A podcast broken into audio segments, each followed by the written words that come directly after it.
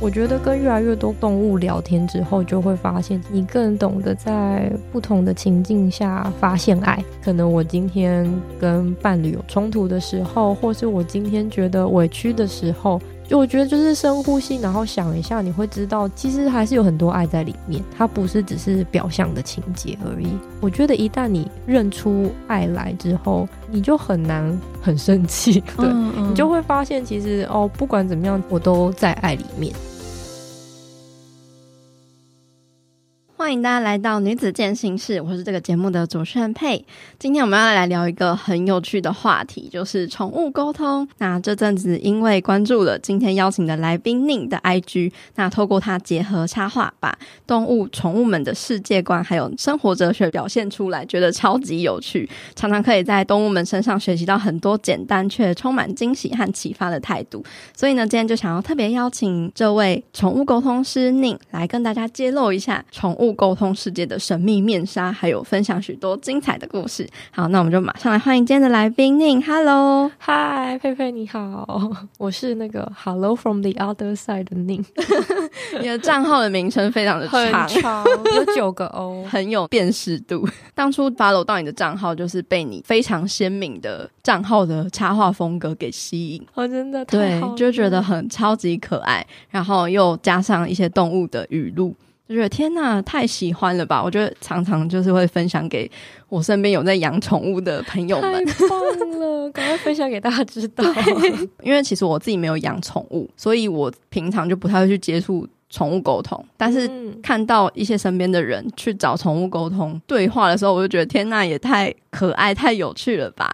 对，就是动物的世界，还有他们的个性，真的都跟我们很不一样。所以就是想要请嗯宁来跟我们分享一下，说，哎，你过去是做什么的？为什么你会接触到宠物沟通？然后为什么会成为宠物沟通师呢？就其实我以前是做广告的，然后广告的时间就是上班的时数很长嘛，而且我那个时候的状态应该就是还处在一个就是很想要证明自己，然后很想要 follow 那个。普世价值的那一条主流价值的路线，对，基本上我觉得那个工作的就是环境也是蛮高压的，嗯，然后我的工作内容是做创意的，所以我可能很长时间都是在要一直发想，对，等于其实你的头脑是很难真的有清空放松的时间，对，我也同时做视觉的画面，这样，嗯，就是设计啊，然后监拍、做稿。这样子对，所以就是其实工时很长。然后我记得我那个时候刚毕业，真的进入这个公司的时候是就是很有热情的。我就觉得我这辈子就是要做这件事情。对，然后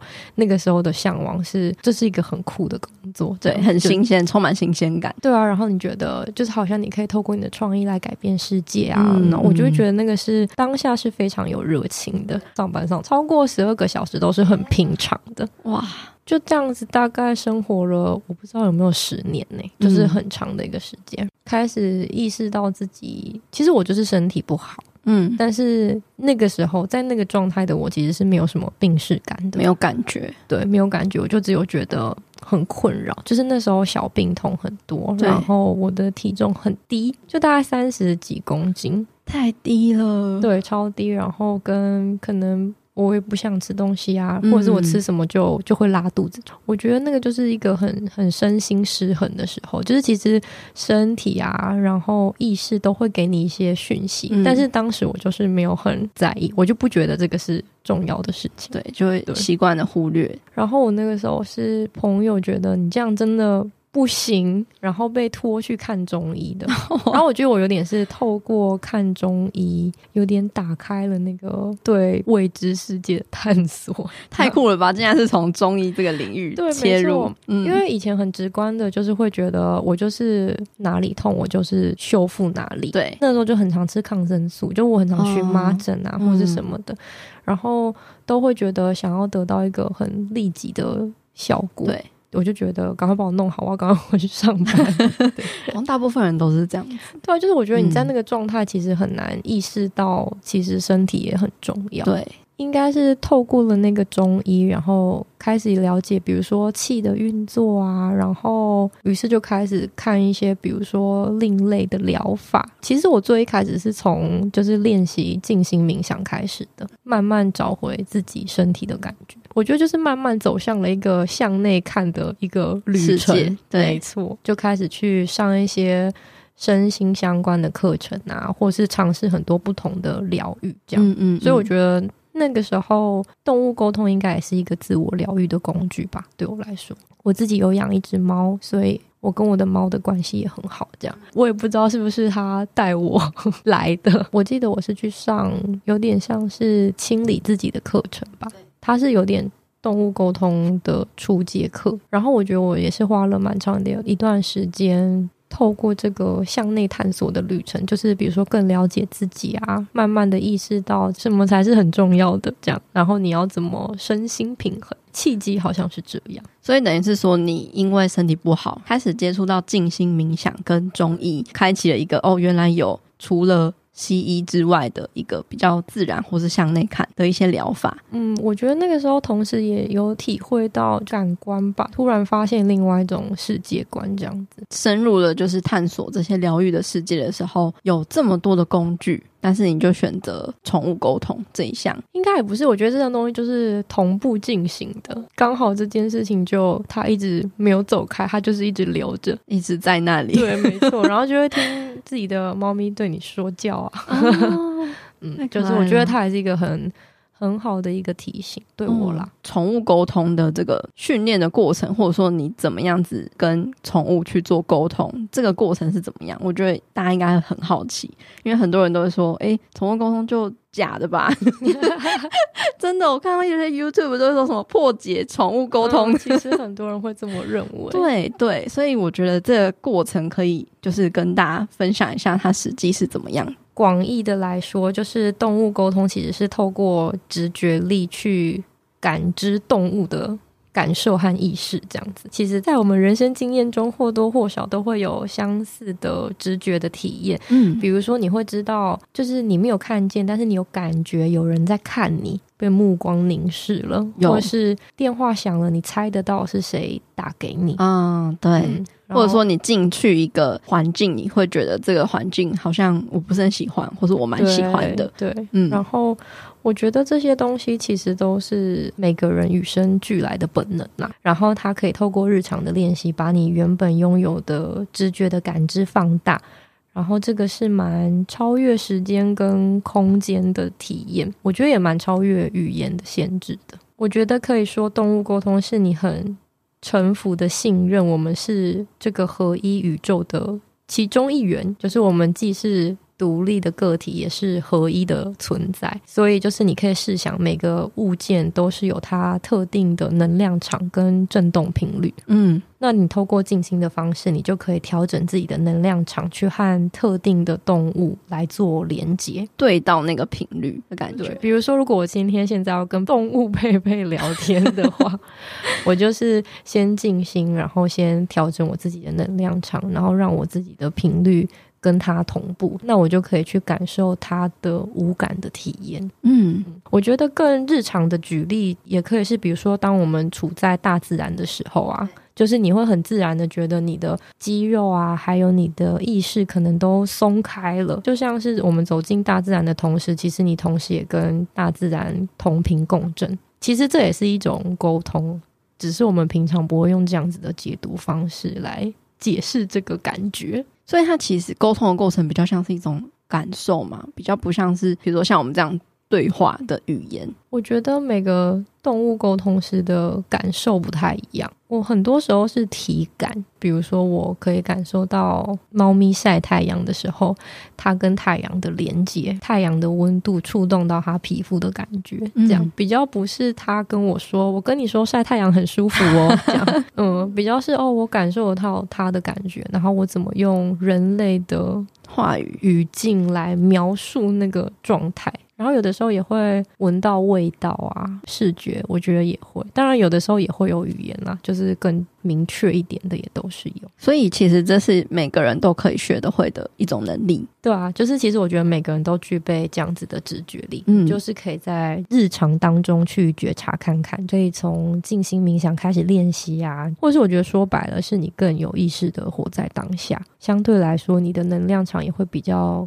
清空一点。对，那你开放一点的话，你就更容易感知到万物，万物的感觉、感受。嗯嗯，我也有听过一种说法是，其实直觉力每个人都有，嗯，然后每个人也都有那种超感知的能力。对，那。每个人的就是擅长的不一样，可能有些人是有画面，或是有些人有是听听觉，有些人是嗅觉或触觉，嗯，好像每个人的那个感受的敏锐度会不太一样。对啊，但是我觉得你或多或少应该都会 sense 到，就是这几个面向，嗯，嗯，看哪一个比较强烈。然后也看那个动物的本能，它习惯用哪一种方式嘛？对，我觉得是、欸。哦、嗯，那这样的话，可以怎么样子去练习呀？以阶段性来说，我会觉得建议大家可以从认识自己开始练习。就是你在日常当中，你可以观察自己的意念啊，还有身体，就是像第三人称一样，很中性的去看待自己。嗯，比如说你现在的感觉是什么呢？然后。你身体此刻是什么样子的感受呢？比如说，我们现在坐在这个椅子上，你屁股跟椅子接触的面积的感受是什么？然后这个冷气吹到你皮肤上，你的感受是什么？透过深呼吸，然后静心的方式来扫描自己的身体。嗯，我觉得甚至是把自己在原生家庭啊，或是社会价值观当中学习到的信念，你逐步的去。梳理它跟疗愈它，你更如实的看见自己的全貌，然后有意识的在觉察里面。我觉得这个会是一个很好的开始。你更敞开的时候，我觉得你也会相对处在一个自在的状态里面。然后当你放松自在的时候，清空自己的时候，可能更适合去当。就是人类和动物伙伴之间那个翻译的桥梁，这样、嗯、就更可以更开放性的去感受每一场对话，就是练习去放大自己的觉察力跟感知力，嗯、对，练习正念，对，其实没错，其实我觉得说到底就是就是正念的生活。你把这个感知找回来的时候，你慢慢的就也会。也会感受到，其实万物都是连接着的，嗯，就我们都是合一的，你就是我，我就是你，那我就是更可以机动性的调频去感受你的感受。那有什么样就是你在宠物沟通上面比较有趣的故事吗？或者是说，诶，你你学习宠物沟通之后有什么样生活上的改变？很具体的改变是。你更懂得在不同的情境下发现爱，有什么具体的故事可以分享吗？我曾经有跟一位狗狗聊天，这样，那他在形容他两个妈妈在吵架，我感觉到他看见的能量场。他说，其实妈妈们都是在表达“我爱你”跟“我想被爱”。心轮散发出来的能量是这样，但是不知道为什么嘴巴说出来的话是很伤人的。嗯，他说他也觉得很困惑，就是为什么说话的动机的最源头其实都是爱，但是透过人类的语言讲出来之后，怎么反而有更多的误会，或是？反而你更生气，或是你反而更觉得变得更复杂。对，你没有被接住，你没有被理解，就是很像两团黑黑的东西，然后就是碰在一起，然后就越来越大，越来越黑，越来越大，越来越黑这样。但是其实那个。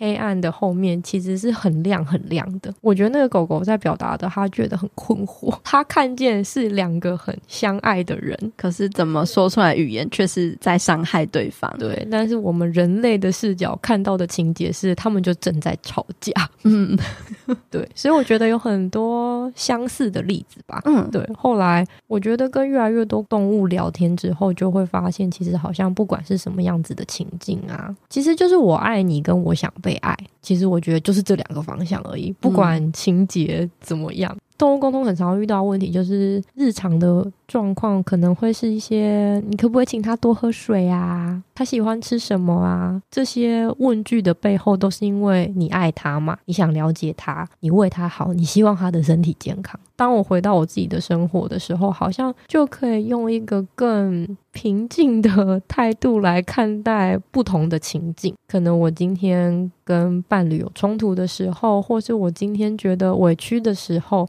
就我觉得，就是深呼吸，然后想一下，你会知道，其实还是有很多爱在里面，它不是只是表象的情节而已。我觉得，一旦你认出爱来之后，你就很难很生气，或是很沮丧，对，嗯嗯，你就会发现其实哦，不管怎么样，我都在爱里面，这样。对，然后你意识到这个之后，我觉得也更懂得怎么爱自己，或是怎么爱别人，更能够在所有生活的方方面面跟细节里面发现爱。对啊，他让我学会，你不会期望对方去达到你的心里的那个样貌，你会更懂得倾听他的动机是什么，为什么他会这样思考。当你了解那个东西，看见了他爱的方式之后呢，好像他怎么爱你也没关系了。嗯，因为都是爱，只是他展现的爱的形式可能有千变万化种。没错，就是我觉得每个人都不同，很多的误会，我觉得就是在这个落差里面发生的，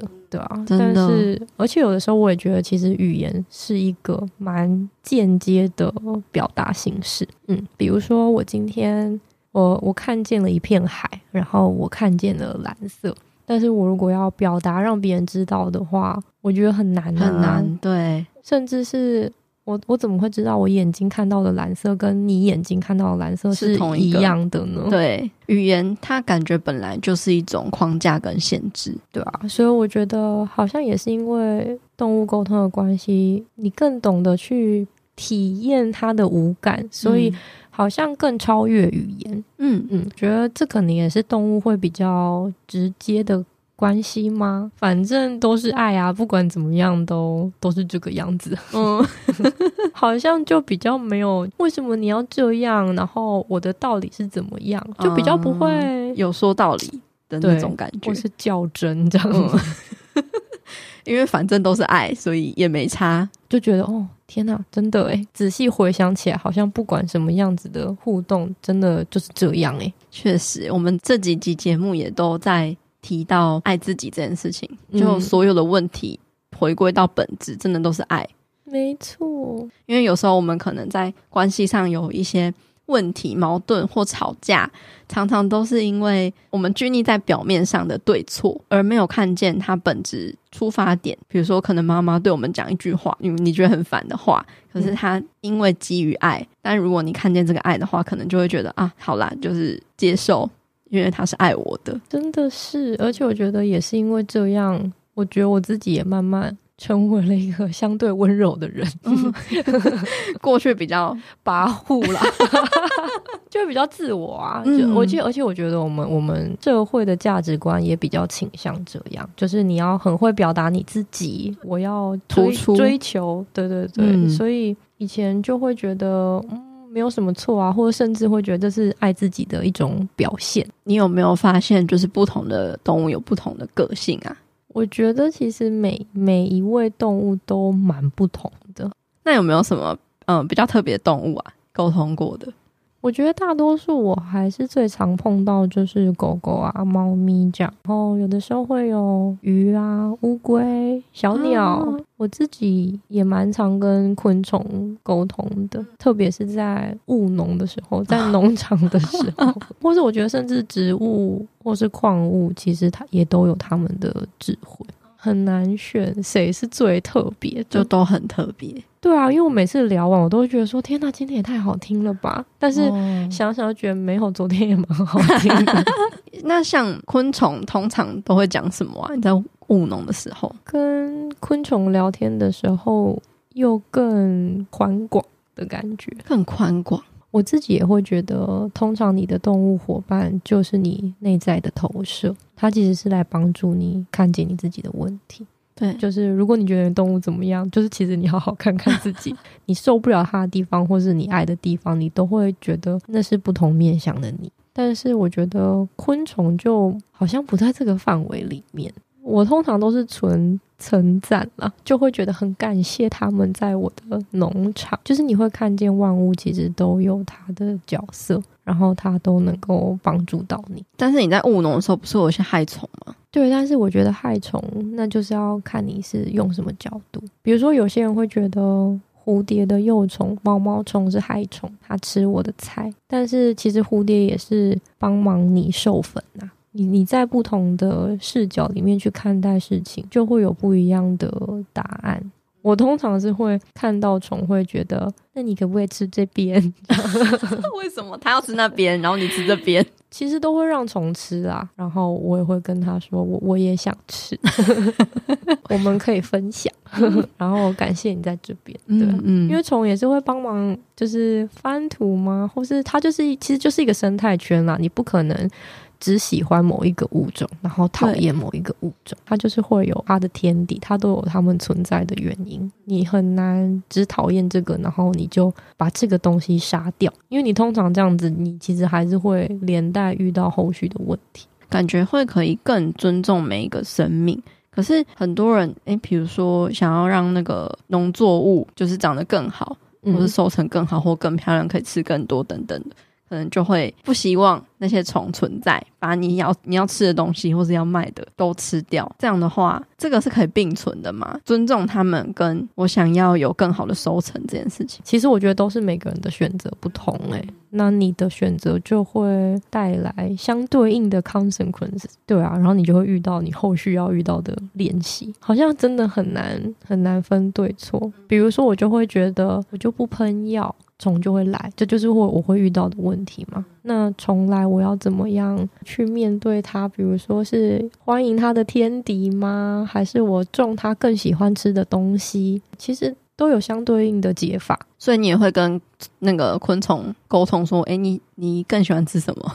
哦，有的时候会，对啊。或是我觉得网络上还是蛮多资料的，你会知道这个害虫它更喜欢吃什么。对，嗯、那你就种给它吃嘛。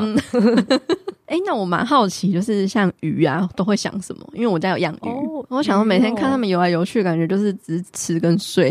其实我觉得他的想法也很多啊，就是那个感觉是，如果你当你跟鱼沟通的时候，他就会跟你分享他当下的体验啊，对啊，比如说这个水经过我，这个流动经过我的感受，这个草，然后这个石头，哎，然后有人来看我，这样。嗯比较像是当下他的体验，比如说人类会问你今天开心吗？你快乐吗？但是对鱼来说，它只能回答你我此刻开心吗？而不是今天，或是我觉得那是很难，因为他们记忆只有七秒。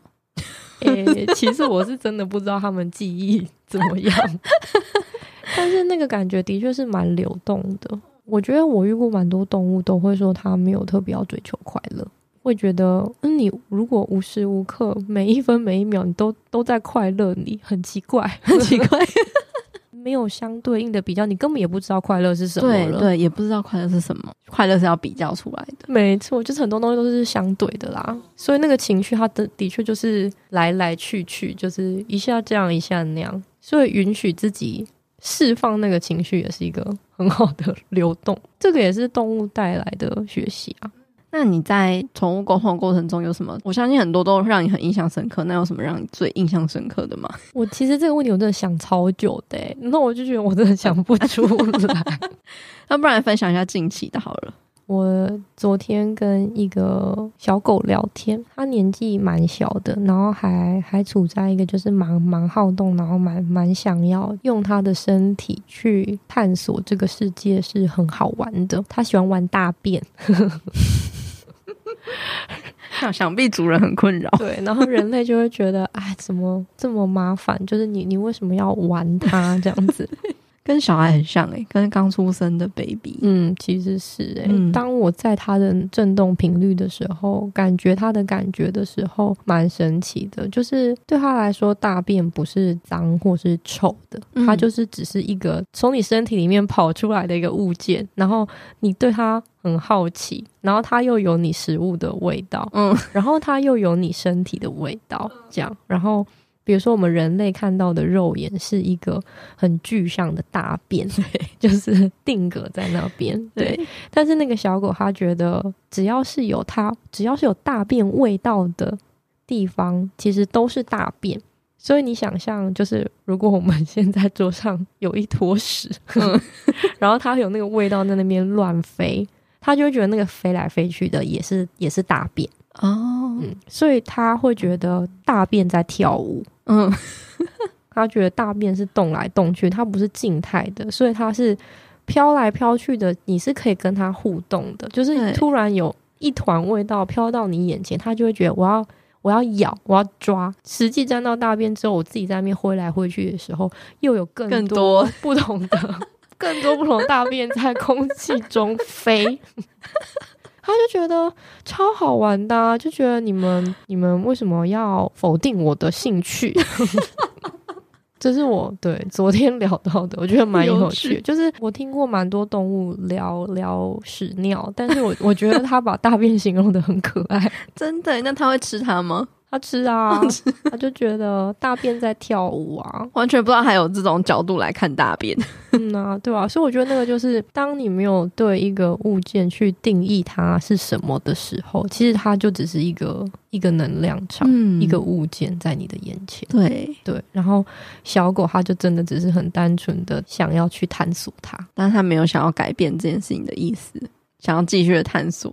对，我觉得这就是动物沟通。比较有可能会遇到的困扰，因为那个沟通比较像是帮动物传话，但是你没有办法改变动物这种感觉。啊、因为我这个我觉得也是会蛮想要让大家知道的，就是其实沟通它只是真的就只是沟通，你只能了解，对，你了解他的动机，你了解他的起心动念是什么，但是当他听完你的起心动念跟比。比对他自己的，然后他愿不愿意朝你的那个方向调整？我真的觉得，真的就是要看动物，他不一定会想要调整。我觉得就很像，真的很像在跟小孩说话。你如果跟他说，请你不要玩这个，那就是要看你多有说服力啊。那你有过说服动物的经验吗？其实会，我就是要怎么说？我很常在聊天的时候，我都不，我都不觉得我可以打包票的，真的改变动物什么行为。嗯，就是其实很多东西，你还是哦，真的是要保护文字一下。就是，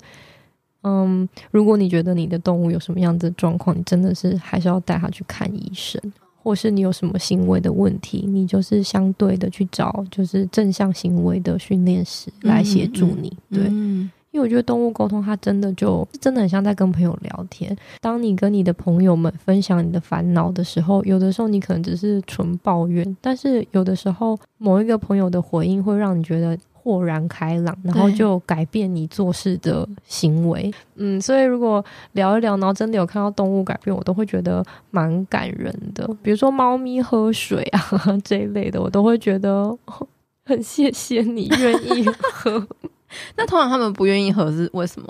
很多就是看个案的原因。嗯，有些他会觉得这个水很脏，很多人会觉得哦，没有，它已经是一个流动的水了。对对，但是对动物来说，它其实是同一坨水，它只是在滚动，哦、它它不是从一个干净的水源来，然后源源不绝这样子一直在替换。没有，它就是同一杯水。对，或者是温度啊，嗯，或是有些是。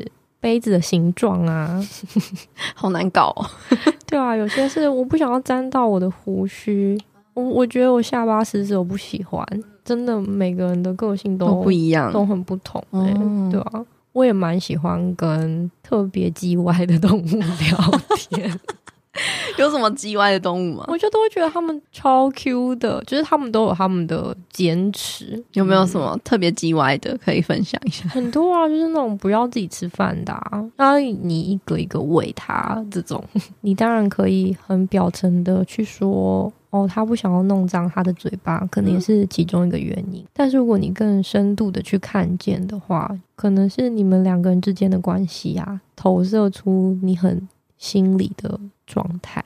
比如说，我可能会觉得我喜欢去服务他，透过服务他，我觉得我觉得我们的感情很很好，嗯，或是透过喂它，我会觉得别的猫咪都没有这样，只有这个猫咪这样，所以这个关系是很难能可贵的。所以，如果你如果真的有想要改变的话，你最原始的应该是要改变你自己。其实我觉得就是吸引力法则，真的诶，对啊，就是信念创造实相。嗯，就是在我状态很不好的时候，其实那个时候我的猫咪也很常在看医生。透过这样子的事件，我更知道我怎么样面对我的情绪，我要怎么调整我的能量场来跟我的动物相处。我觉得很多时候，我们人类在看见生病中的动物的时候，我们可能会觉得。很心疼，然后甚至你有时候会很心急，或是会生气，觉得你就是要吃药，你不吃药怎么会好？然后你就是会有那样子的情绪。然后有些人可能是可能会压抑这样子的情绪，我不应该对我的毛小孩有负面的情绪，所以就压住了这样。但是其实我觉得，对动物来说，其实它就是都看得见，它不是像我们人类是真的需要，好像要讲话，你才可以更明确的知道对方在想什么。他感觉得到你的能量场，你可能就是心急，或是你可能就会觉得生病的他是很可怜的，甚至有很多是可能已经年纪大了的动物们。嗯，那很多时候我们人类在看他的时候，都会觉得很舍不得啊，然后很希望他像年轻一样那么有活力啊。但是我觉得有的时候对动物来说，都会很像是你在否定它的现在。你怎么会不喜欢现在的我了？这样，你懂那种感觉吗？嗯，就是对动物来说，可能更直接的会觉得，其实我们都还在一起。你可以换一个角度来喜欢现在的我。我觉得这个也是一个。很棒的练习吧，就是等于等于人类在面对生死这一类的课题的时候，就是你会看到你你对动物的的反应，它其实是回应你是你是害怕失去动物的那个恐惧，所以可能也不是只是说你一定要吃药，你不吃药就就不行那么简单而已。但是我觉得动物都还算是很懂得怎么。提醒你回到当下吧，就是你在那个当下去找到喜欢当下的地方，让你更懂得如何臣服于当下的生活的状态，是吧？嗯，对啊。然后接受不同生命阶段的样貌，对啊。说起来好像很简单，但是 但是那个东西就是对啊，你就是要有意识的去行动，然后你觉察自己每一个起心动念，那其实很多改变就会在。你愿意开始觉察发生，嗯，那如果比如说在挑选宠物沟通师的这一部分，有什么样需要注意的地方吗？其实我会觉得你，你你就是你就是去找啊，你一定会找到最适合你的。就是每个宠物沟通师有不一样的风格，嗯，而且我会觉得你就是要信任你每一个体验。有的时候就算你体验的不好，但是它一定会带给你一些正向的影响力。真的就是吸引力法则，你是什么样子的频率，你相同去搜寻，你就是会找到相对应适合你的对象。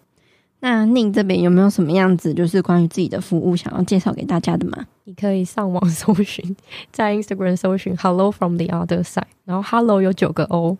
然后我是宁，就是上面都有很多的 po 文啊，然后还有一些就是如果你想要预约动物沟通的话，里面都有更明确的一些 know how。我也是有一个 YouTube 频道记录，其实我觉得都是记录跟疗愈相关的内容。平时是使用什么样子的工具？对，但是我觉得回到源头，其实真的就是正念啦。好，那如果最后有一句话或一段话可以送给我们听众的话，宁会想要送给大家什么样的话吗？哦，我想要送给大家，请大家一起深呼吸，诚实正念的在每一个当下，然后保持开放的体验世界哦。运用宠物们活在当下、敞开心胸的这个生活态度来面对生活中的各种挑战。对呀、啊，好，祝福大家，祝福大家。好，那谢谢大家的收听，我们下一个话题见，拜拜，拜拜。好啦，那今天的节目分享就差不多到这边告一个段落喽。如果你喜欢我们这一集节目的分享，或是你听完有什么样的心得或收获，欢迎你截图这一集的节目画面，分享到自己的脸书或是 IG 的现实动态上，标记 tag 女子健心室的账号 Girl Power Room，或者是我的账号 PeiPei Fit Life，和我们分享你有什么样的想法。那如果你喜欢我们分享的内容，想要支持这个频道的话，欢迎你在 Apple Podcast 上面帮我们留下五星评分，并且记得留言给我们鼓励。又或者是你可以用行动小额赞助这个频道，让我们有更多的资源跟动力继续创作下去。另外，也欢迎你加入我发起的读书会——建心聊书会，里面有我精心挑选和录制的好书，由我来为大家分享书中的重点精华，一年内带你读完一百本的好书内容。欢迎你点击节目资讯栏中的报名链接，加入我们一起成长吧。最后，希望你永远都要记得，你往前踏出的每一小步都是累积，都是进步，所以为自己走过的路喝彩吧。女子健心室，我们下次见喽，拜拜。